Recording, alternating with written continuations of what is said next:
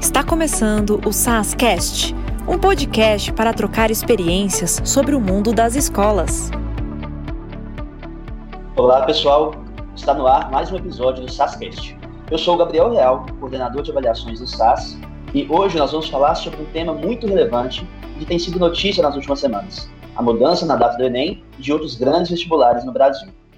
Vamos conversar sobre quais são os possíveis impactos na escola e como lidar com esse novo calendário. Para conversar conosco, convidamos o professor Caí Lavur, gerente executivo do conteúdo digital e avaliações aqui do SAS, e o professor Edemar Celedoni, diretor de ensino e inovações aqui na nossa plataforma.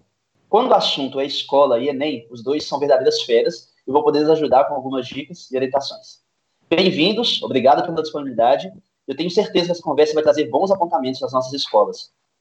Oi, Gabriel, muito obrigado pela apresentação. Vamos, vamos falar de uma coisa é, boa aí, né? Pelo menos já temos aí novos rumos com as datas do Enem. Oi, gente, prazer estar aqui. Obrigado pelo convite. Com certeza essa conversa vai ser muito boa e vem muita coisa pela frente aí, né? Com todas essas mudanças nos vestibulares e Enem. Muito obrigado, gente. Bom, então, recentemente a gente teve a divulgação das novas datas do Enem. Né? E as provas do ano de 2020 vão ser, na verdade, em janeiro de 2021.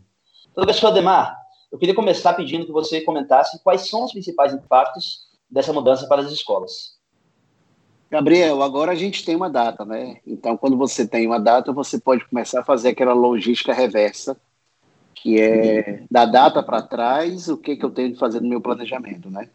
É, isso, ter a data, não só é importante, como é também simbólico, porque pelo menos a gente não desvia mais o foco com muitas outras coisas que estavam acontecendo na educação, né? Muitos alunos indignados porque o MEC não se pronunciava com as possíveis mudanças. Depois teve uma votação no Congresso, no Senado, para ser mais preciso, em que pedia-se a mudança.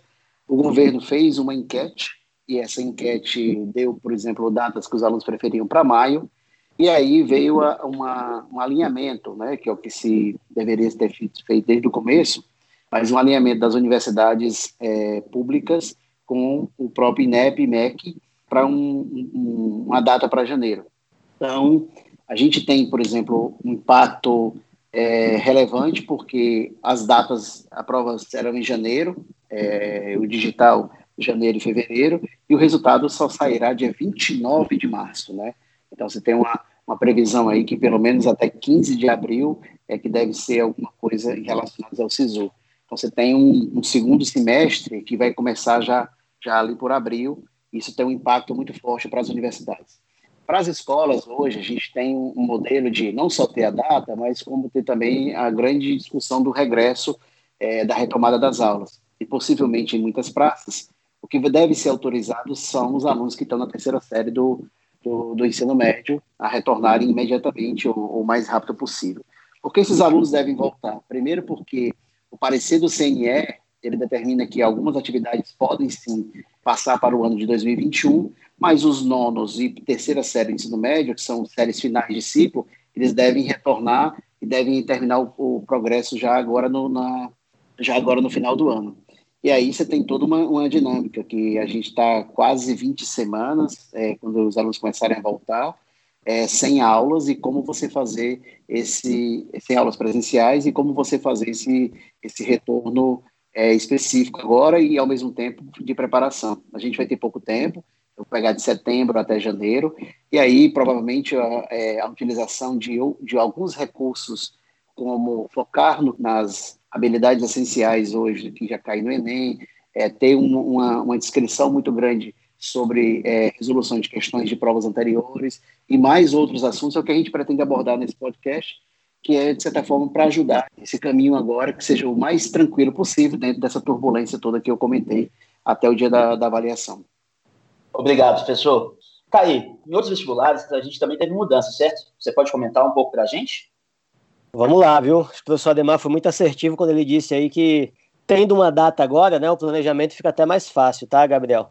Só que essa nova data do Enem acabou impactando muitos outros vestibulares. Então, você tem provas ali como Unicamp, FUVEST e Unesp, que são grandes vestibulares em São Paulo, que ocorriam tradicionalmente em novembro, eles foram deslocados para janeiro de 2021, tá?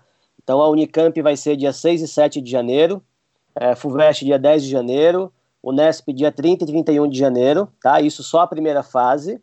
E uma coisa interessante com a pandemia, né, que também mudou. É, a prova da Unicamp agora vai ser dividida a primeira fase em dois dias. Ela tradicionalmente ocorria num dia só e todos os alunos se concentravam nesse dia.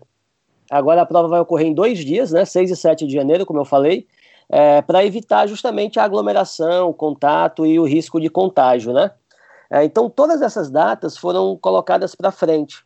É, e aí você tem em fevereiro também as provas da segunda fase. Então, dia 7 e 8 de fevereiro Unicamp, dia 21 e 22 FUVEST, dia 28 de fevereiro Nesp. E aí, como o professor Ademar falou, os resultados só vão sair em março. E isso tem um impacto já gigantesco quando a gente pensa na, no planejamento das escolas, né? Então, as aulas, como o professor falou, devem começar aí somente em abril, né? Aulas de, de cursos pré-vestibulares. E acho que um, um outro grande impacto que a gente deve abordar aqui é que com esse replanejamento das datas do vestibular, as escolas vão ter também que reorganizar o, o, seu planejamento de revisão com os alunos, né? Então, imaginando que o primeiro dia do Enem é dia 17 de janeiro de 2021, e no primeiro dia o aluno vai ter prova de linguagens e ciências humanas, essa semana do dia 17 de janeiro deve ser uma semana onde a escola deve realizar uma revisão dessas áreas do conhecimento com os seus alunos, né? já no dia 24 de janeiro, onde os alunos vão realizar as provas de matemática e ciências da natureza, entre ali o dia 18 né, e o dia é, 24, deve-se realizar uma nova revisão com esses alunos. Então, mudou muito a dinâmica escolar, né, já que nessa data aí do dia 24 de janeiro, geralmente os alunos estavam começando ou recomeçando o ano letivo para nova preparação para esses vestibulares, né?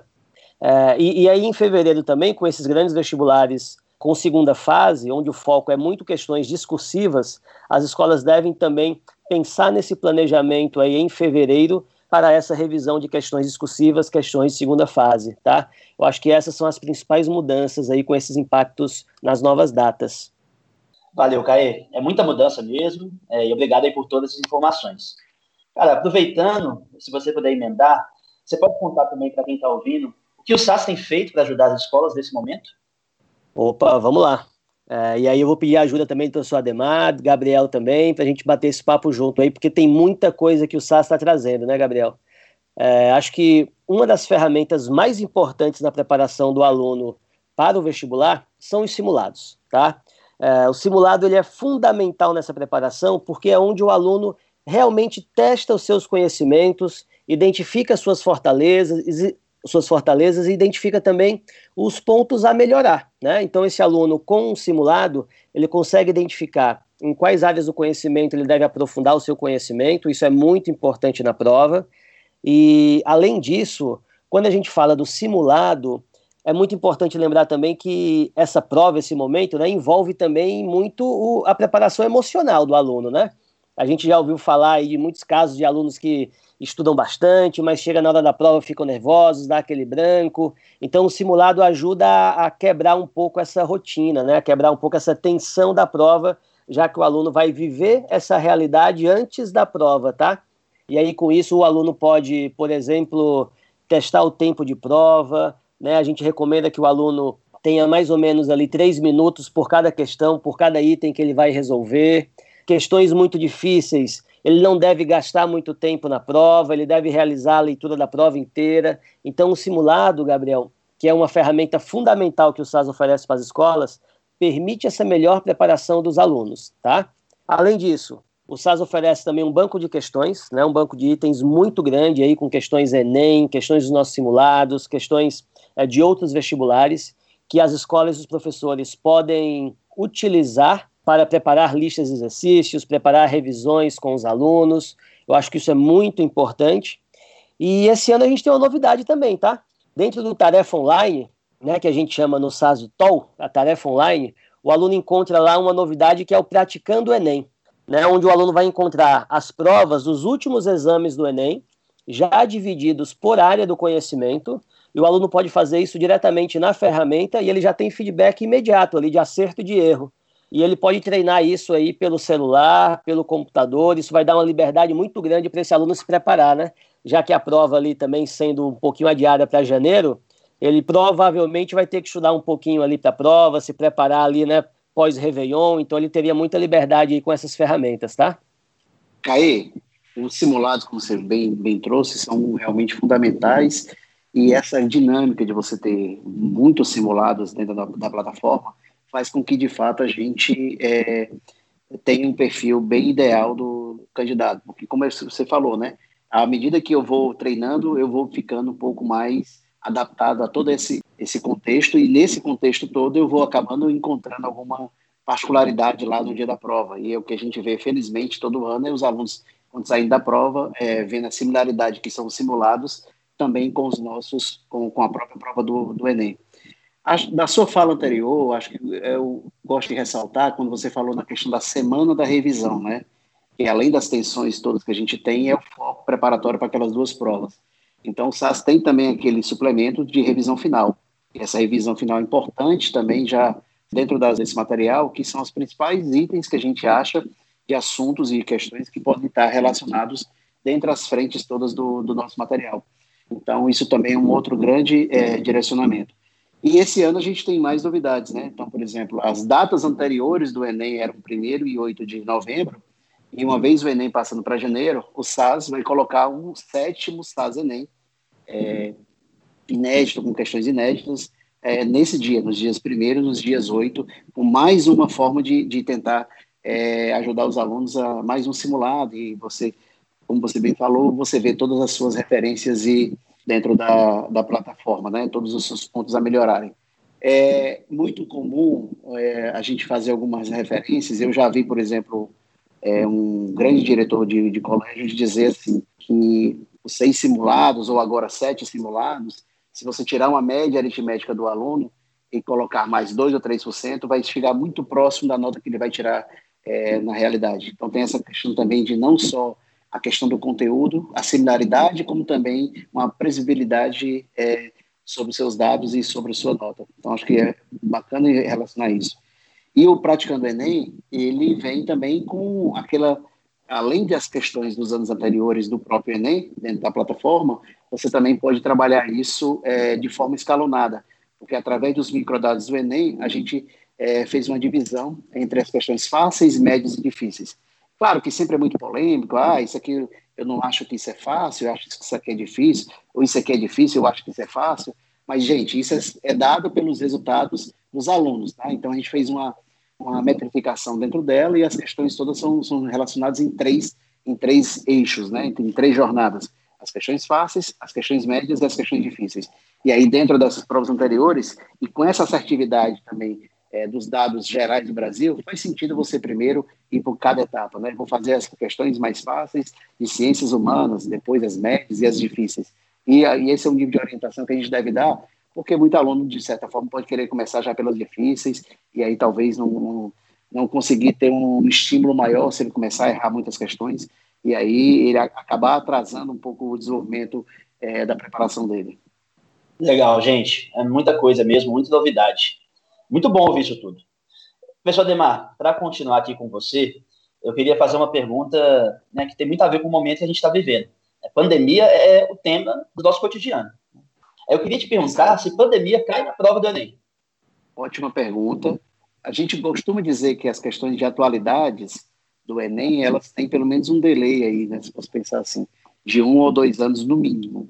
O coronavírus em si é muito pouco provável que caia na prova, tá? Na prova do Enem. Talvez sim ele possa cair em outros exames. Por quê? Porque a prova do, do, do Enem, ela é feita em cima de uma teoria chamada TRI, a nota, né, a proficiência do aluno, teoria de resposta ao item. E aí, isso determina com que eu precise ter as questões serem pré-testadas para que eu confira de fato se quando o aluno resolve a questão, eu vou encontrar esse grau de, de fácil, médio e difícil, e a nota da TRI, ela costuma ser dada de acordo com é, a coerência pedagógica do aluno na, na, na, na prova. Ou seja, se ele acerta questões mais fáceis e médias, ele tem uma nota muito melhor do que quem acerta, por exemplo, só questões difíceis. Porque se você acerta só questões difíceis, é, por que você não acertaria as questões fáceis, né? E aí o, o, a fórmula matemática e os computadores entendem que isso foi um chute, né? e, consequentemente, acaba não dando os pontos todos da questão para você. Essa coerência pedagógica passa necessariamente porque eu consiga ter esses dados das questões. E aí essas questões são pré-testadas. Elas são feitas por alunos de outras é, de outras gerações, às vezes de segundo ano, às vezes alunos de faculdade, e elas vão para uma coisa chamada de BNI, Banco Nacional de Itens, lá do INEP. E elas ficam por muitos anos dentro do BNI para que depois elas sejam aplicadas na, nas provas. É, já aconteceu, por exemplo, de ter um item é, numa prova do Enem, que é aplicada em, em outubro, novembro, até um item da, de março. Isso já aconteceu.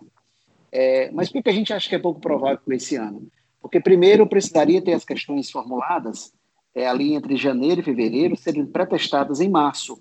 E as escolas fecharam em março. Então, de alguma forma, é, é, de alguma forma, a gente tem dificuldade de ter tido as pessoas para testarem essas questões. Então, é, o coronavírus não deve ser atributo da prova das quatro áreas objetivas. No máximo, eu acredito que ela poderia ser cobrada numa prova, por exemplo, de, de redação. Tá? Então, a pandemia, por exemplo, não deve cair na prova do, do Enem. Legal, viu, Ademar? É, e aí, só complementando a sua fala aí, acho que você foi perfeito quando você falou do banco de itens, né? E já saiu até na imprensa esses dias aí que esse banco de itens não passou por atualização nos últimos anos, né? Então não devemos ter realmente. É, mas essa não é a realidade dos outros vestibulares, né? Quando a gente fala da FUVEST, da Unicamp, é, da Unesp também, e dos outros vestibulares por aí, as provas geralmente são elaboradas é, no mesmo ano de aplicação, tá? E como esses, esses outros vestibulares não têm o método de correção por TRI, eles utilizam a teoria clássica dos itens, né, onde o número de acertos equivale diretamente à nota do aluno, essa pré-testagem ela não é necessária, o que dá uma maior flexibilidade no período de, de elaboração desses vestibulares, né? Então eu, eu me, me arriscaria a dizer sim que pandemia, todo o contexto de coronavírus deve ser um tema muito relevante nas provas da FUVEST, da Unicamp da Unesp principalmente, tá? Que são provas que tem como premissas a interdisciplinaridade, né? E acho que esse é um ponto que com certeza é interdisciplinar e importante para a nossa realidade. E tem uma outra premissa que é a atualização dos temas, né? Então é muito comum a gente encontrar nesses vestibulares temas super atuais, relevantes para o momento que se está vivendo, né? É, mas você foi muito preciso quando você falou da TRI, né? Isso impede que o Enem tenha, por exemplo, essa dinâmica, não é isso? Exato. Inclusive, eu acho que você foi também muito feliz quando você fala do, da FUVEST. Vai cair coronavírus no, na prova da FUVEST. Vai cair na prova de biologia. E é, eu arriscaria até falando um pouco do que é vírus, o que é bactéria, nessa grande. É, a gente está vendo, por exemplo, muitas pessoas indo para o supermercado para comprar sabonete, os sabonetes são bactericidas, né? E, e eles são muito bons para outra coisa, né? Pra, mas de certa forma não é o, combate que ele está pensando, uma é bactéria e outra é vírus. Acho que vai cair, por exemplo, algum tipo de comparação da, do coronavírus é, agora, a pandemia de, de 2020 com a pandemia de 1918, né, a chamada gripe espanhola, e isso na prova de, de história. Vai cair, por exemplo, os aspectos gerais de o que, que a pandemia relacionou, por exemplo, com a mudança climática, porque como a gente teve isolamento social, é, e os carros são os maiores poluidores, por exemplo, os carros indústrias, e todo mundo parou, a gente teve grandes áreas, por exemplo, na China e na Europa, em que os índices de, de poluição despencaram, né, e, e até chegando a um nível de reflexão de como a gente é, estabeleceu um, talvez um novo mundo depois disso, é, e os cuidados gerais. Então, é, sem dúvida nenhuma, é, a parte do Covid-19 vai estar bem forte dentro desses exames todos, como o VEST, o ICAMP, os exames tradicionais, eu arriscaria até de universidades particulares e tudo mais. No Enem, pouquíssimo provável. Perfeito, e você me lembrou até como, como professor de Química, né, que eu sou, um vídeo que circulou aí nas redes sociais que mostrava, acho que um, um, uma criança que passava sabonete na mão e ela colocava a mão dentro de, um, de uma bacia com água e talco na superfície. E ao colocar a mão na água, o, o talco era repelido é, na superfície da água, né? E a conclusão do vídeo era que o, o sabonete estava repelindo os vírus, assim como repelia o talco, por exemplo, né? Essa é uma grande fake news aí que pode ser abordada em várias provas, né? o que o sabonete, o sabão faz, que é uma recomendação de, de higiene né, no combate à Covid, é, na verdade, dissolver essa membrana que o vírus tem e desorganizar o seu material genético, e com isso você acaba eliminando o vírus. Né? Isso pode ser um assunto bem interessante a ser cobrado nas provas, né? Bom, gente, muito obrigado pelas respostas. Acho que a gente teve alguns indicativos que pode cair em provas como a FUVEST, né? E agora acho que a gente pode falar de temas que muito provavelmente vão cair no Enem. A gente tem um trabalho legal aqui dentro do SAS de fazer o raio-x do Enem e olhar para os temas mais recorrentes. Então, eu vou começar aqui, falando aqui da minha área, é, falando da prova de ciências humanas, alguns temas que muito provavelmente vão cair no Enem. Então, quando a gente fala de história, idade contemporânea é um período que é muito abordado no Enem. Brasil Colônia e Brasil Império também, com certeza, tem pelo menos uma questão dentro da prova que vai abordar esses temas. Né? Em geografia, a gente pode ver que geografia agrária é um tema muito recorrente, meio ambiente, algumas questões econômicas, globalização também são temas que caem bastante. Filosofia, embora a gente tenha aí questões interdisciplinares também dentro do Enem, a gente pode ver que ética e justiça é um tema que sempre vai cair. Filosofia antiga também, pelo menos uma questão no Enem. E quando a gente fala de sociologia, né, o mundo do trabalho, então aí eu acho que tem muita chance mesmo de questões interdisciplinares, é, um pouco de cultura e indústria cultural, falar sobre os meios de comunicação e tecnologia, né, cultura de massa, para ver se tem caído mais. Aí, professora Demar, para fechar esse primeiro dia, né, invertendo aqui um pouco a ordem, mas se você puder comentar um pouco sobre o que deve cair na nossa prova de linguagens? É, existe o seguinte, Gabriel, a prova de, do Enem, ela, eu gosto muito de falar que ele é um ensaio para a vida. Tudo que tiver relacionado, que a gente tiver com grande profusão para que você use na, no contexto geral aí da sua vida, isso, isso costuma cair. A prova feita em cima de competência e habilidades, ele tem esse nível de fortalecimento grande, né? Então, quando você tem lá linguagens, códigos e suas tecnologias, ciências humanas e suas tecnologias, essa palavra suas tecnologias, esse sobrenome dentro do dentro de cada área, ele acaba indicando, por exemplo, como é que o aspecto geral da tecnologia vem influenciando dentro do dentro da, da própria, do próprio cotidiano. E pensando nesse ensaio para a vida, é um pouco nesse sentido que eu quero relacionar. A prova, por exemplo, vão cair questões, ou podem cair questões na, de linguagens que falem, por exemplo, sobre o uso da televisão. Hoje, os jovens usam televisão de uma outra forma, né, por streaming, é, usando outras plataformas, como YouTube, Netflix, que é diferente, por exemplo, das gerações anteriores, onde a, a televisão é muito baseada em telejornais, novelas e programação dessas comuns. Então, a prova gosta de cobrar os impactos da comunicação dentro das, das redes sociais. Então, já caiu, por exemplo, impactos dentro do Twitter, ou outras, outros contextos nesse sentido, fake news, ou, ou outros pontos de comunicação. E aí você vem para um, um dado muito específico, que é como a comunicação se relaciona com a tecnologia.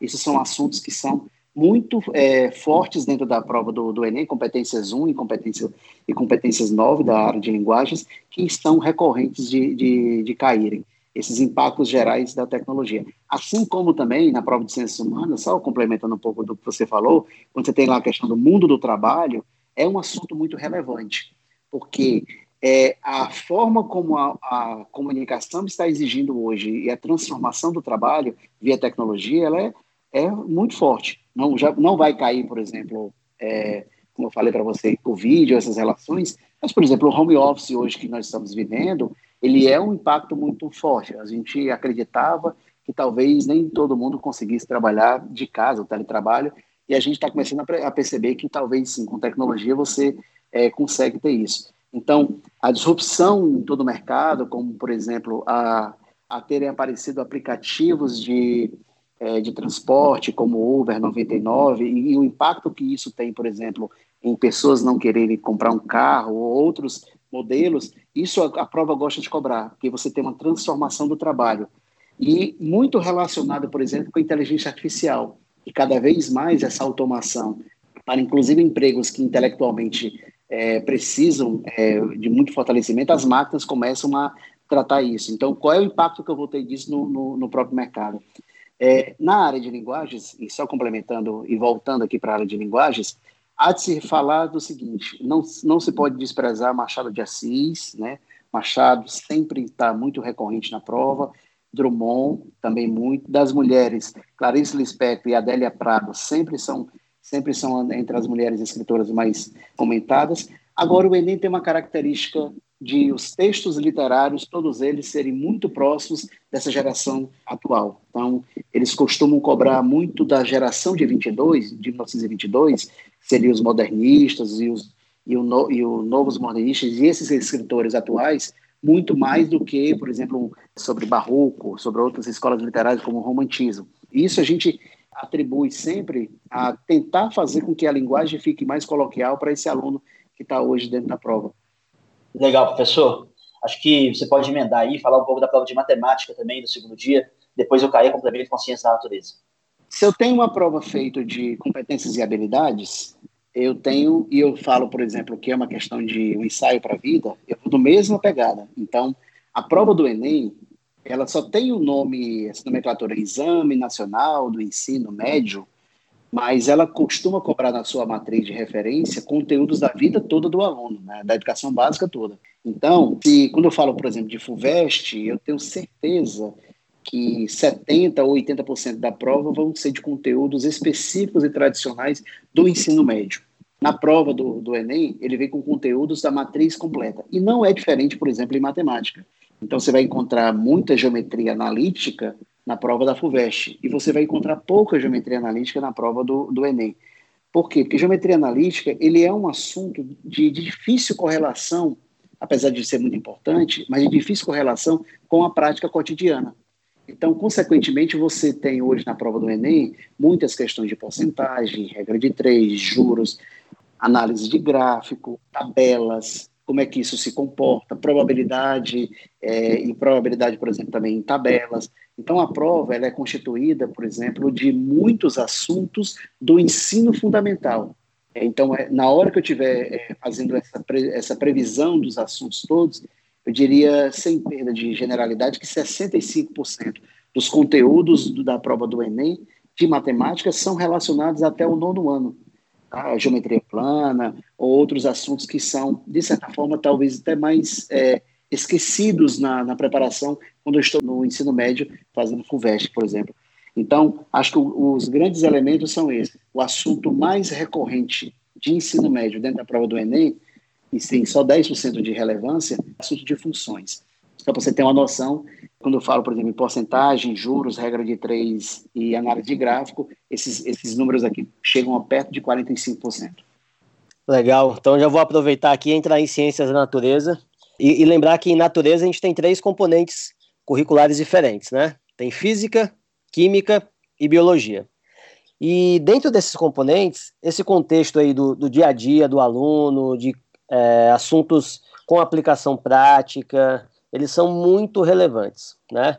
É importante lembrar que na prova do Enem nenhuma, nenhum item aparece sem um contexto, né? sem um texto base que tenha alguma aplicação efetiva nesse dia a dia do aluno, tá? Então, dentro de física, por exemplo, o assunto mais abordado é mecânica, em seguida, eletricidade e energia, tá? Em química, físico-química domina, tá? Mas dentro de físico-química, um assunto muito relevante e muito importante é eletroquímica, tá?